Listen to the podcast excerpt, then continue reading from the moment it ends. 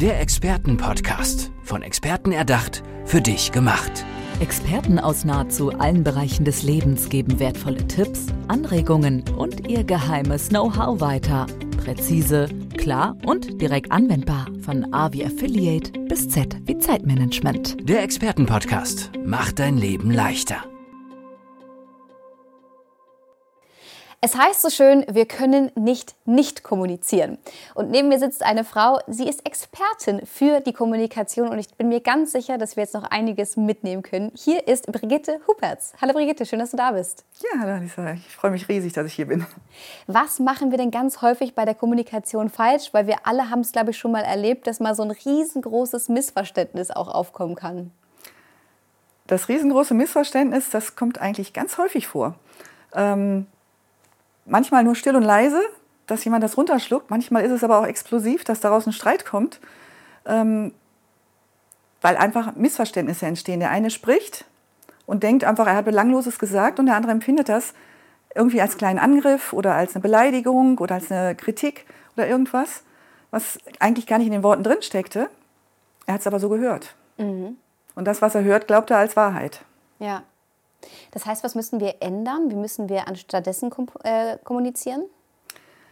Ändern ist nicht einfach. Ändern heißt aber, bewusster das sich zu machen, wahrnehmen. Und das fängt eigentlich bei mir selber an, dass ich einfach mal wahrnehme, wie rede ich denn mit mir selber?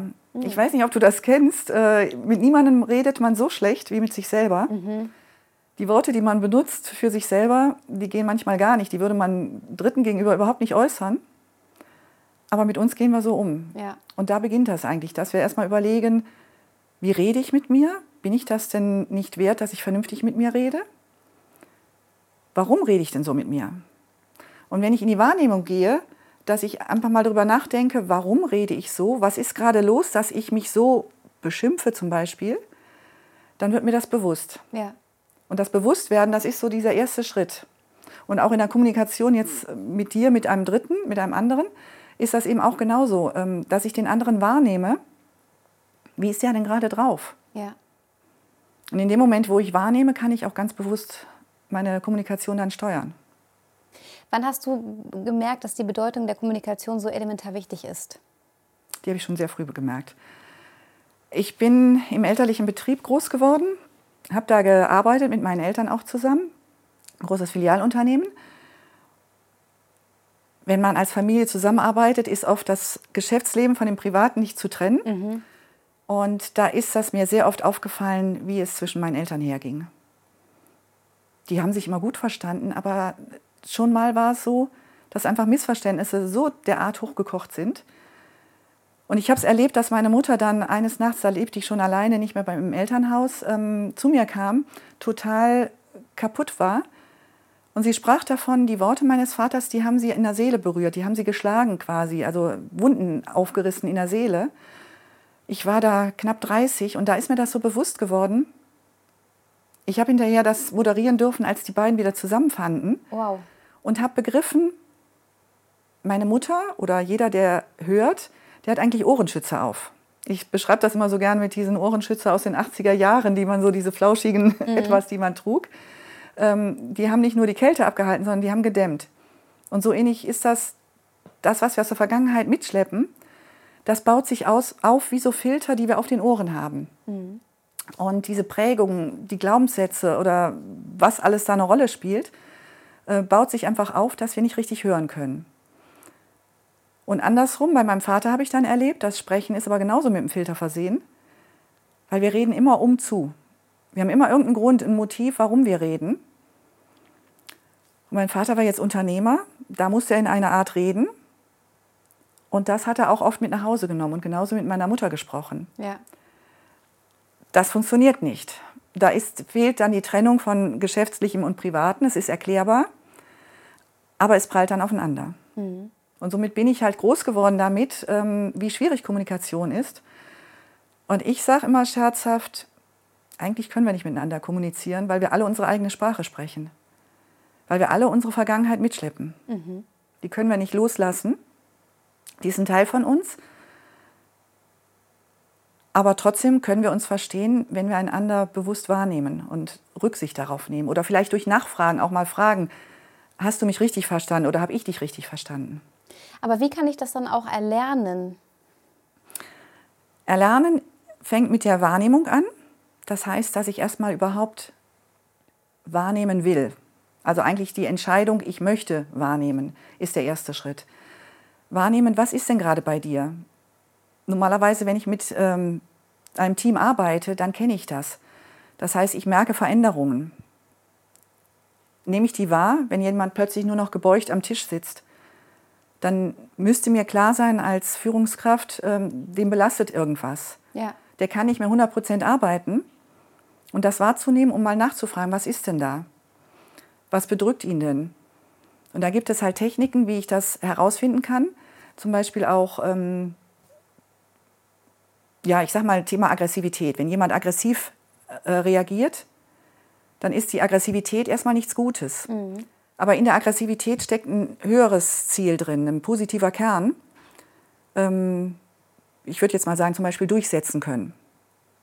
So, und wenn ich dann erkenne, jemand, der aggressiv ist, der hat aber einen positiven Kern in, seinem, in seiner Eigenschaft drin, dann kann ich ihn darin fördern, diese Durchsetzungskraft zu nutzen und kann das quasi umlenken. Und das kann ich mit allen Eigenschaften, die uns irgendwo emotionell belasten, ähm, so durch arbeiten. Vielleicht können wir das nochmal an dem Beispiel von deinen Eltern aufgreifen, weil ich fand das Beispiel sehr treffend. Ich glaube, das haben ganz viele Familien.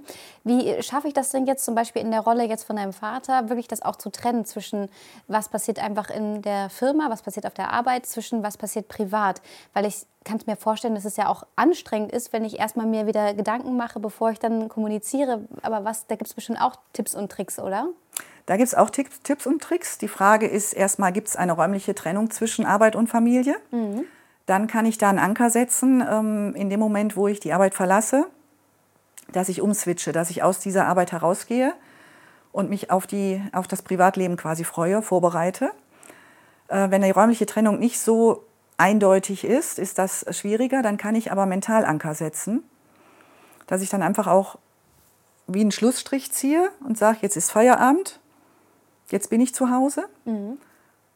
um dann umzuswitchen. Du hilfst heute auch Unternehmen und äh, gibst da auch Trainings an, um wirklich diese also Kommunikationstrainings, um Unternehmen auch zu helfen. Was würdest du sagen, machst du anders? Also wie arbeitest du? Ich gehe mehr in die Tiefe. Kommunikation ist etwas Sachliches, etwas Strukturelles, was man genau durchplanen kann. Ähm, und es gibt äh, dieses Dreieck, was gerne genutzt wird, Geist, Körper und Seele. Und egal an, welchem, an welcher Ecke ich etwas verändere, verändere ich dieses ganze System. Mhm. Wenn ich aber jetzt nur über die Struktur gehe, nur über die Kommunikationsarten, die es gibt, oder die Ich-Botschaften, die man mehr in den Fokus stellen kann und ähnliches, dann bleibe ich immer nur hier oben. Hier unten auf der Seelenebene bleibt es gleich und das Dreieck verändert sich nur hier, aber hier auf der Seelenebene bleibt es gleich. Mhm. Und in dem Moment, wo ich aber auf alle drei Ebenen gehe, das heißt körperlich auch, zu sehen, wenn jemand gebeugt ist, weil er eben leidet oder weil er eine Fehlhaltung hat, weil er immer am Schreibtisch vorn gebeugt sitzt oder ähnliches, ähm, ihn herauszuholen aus der Fehlhaltung. Da habe ich Techniken, dass ich ähm, Übungen mit demjenigen machen kann, um ihn aus der Fehlhaltung rauszuholen, damit er wieder komplett durchatmen kann und aufrecht ist und damit auch ähm, ja, in einer positiven Verankerung ist. Und ich gehe über diese Seele, über diese emotionelle Schiene, dass ich sage, da sind Menschen, die sind, da ist vielleicht ein Mitarbeiter oder eine Mitarbeiterin, die möchte liebend gerne beim, bei einer Aufführung von ihrem Kind dabei sein. Mhm. Jetzt muss aber Arbeit fertig werden. Und sie ist jetzt da hin und her gerissen. Und diese Emotion, die macht sie müde, die macht sie, zermürbt sie. Sie kann nicht mehr 100 Prozent arbeiten. Ja. So, und jetzt kann ich hergehen als Führungskraft und einfach sagen, ja, das muss heute fertig werden, spielt keine Rolle, Theaterstück des Kindes ist nicht so wichtig. Oder aber ich nehme diese Emotionen wahr. Ich habe gelernt, eben bewusst mein Gegenüber wahrzunehmen und Kleinigkeiten festzustellen, wenn sich was verändert. Und dann kann ich da nachfragen, was ist denn? Und dann erfahre ich zum Beispiel, ja, meine Tochter hat gerade die Aufführung, ich möchte da gerne hin, aber die Arbeit muss ja fertig werden. Und dann gibt es bestimmt Kompromisse, dass man sagen kann, wie lang ist das denn? Zwei Stunden, gut. Kommst du anschließend wieder, arbeitest du halt bis neun. Ja. Nur mal als Beispiel. Genau, ja. Dann ist beides möglich. Die Arbeit wird fertig, aber sowohl das Kind als auch die Mutter sind zufrieden. Und diese Zufriedenheit ist wichtig in Unternehmen, weil Mitarbeiterbindung geht heute nur über Zufriedenheit. Und in dem Moment, wo eine Unzufriedenheit entsteht, entsteht auch eine ganz schnell eine große Fluktuation. Ja. Das kann sich kein Unternehmen leisten heutzutage.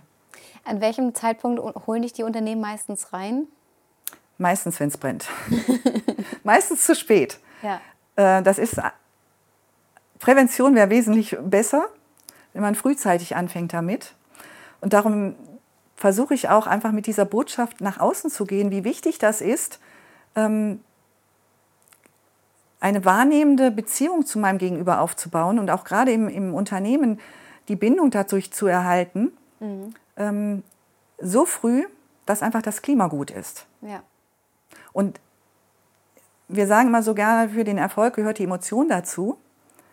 Aber die negative Emotion ist genauso in dieser Formel mit drin, dass die negative Emotion halt den Erfolg negativ macht. Ja. Und darum ist es so wichtig, von Anfang an die Mitarbeiter in das Unternehmensklima mit reinzuholen, ein positives Klima zu machen, weil dann kann absolutes Wachstum erfolgen. Jetzt ist ja Kommunikation nicht nur im Arbeitskontext wichtig, sondern auch im Privaten. Bietest du da auch was an? Das biete ich auch an. Ich bin nicht nur Business Coach, ich bin auch äh, Kinder- und Jugendcoach und Familien- und Erwachsenencoach. Und ja, gerade Schüler zum Beispiel oder Kinder in der Erziehung von zu Hause, von Erziehern und von Lehrern sind ganz stark unter diesem Druck. Ähm, ich sage immer, der Rotstift ist das, was mit, mit dem die groß werden. Die Fehlerkultur wird geprägt. Es geht alles immer nur darum, perfekt zu sein, richtig zu sein. Ja. Und in dem Moment, wo der Rotstift angesetzt wird, wird schon das Kind darauf äh, geprägt, hinzuschauen, wo sind denn die Fehler. Gar nicht mehr wahrzunehmen, welche Erfolge habe ich denn gemacht, was habe ich denn Gutes gemacht, Ja, ist auch was sehr sondern Deutsches. die, die, dieses rote, fehlerhafte wird in den Fokus gesetzt. Und das führt bei vielen Schülern auch dazu, dass sie heutzutage ausbrennen, dass es Burnouts tatsächlich auch schon bei Schülern gibt, äh, was wirklich traurig ist. Ja.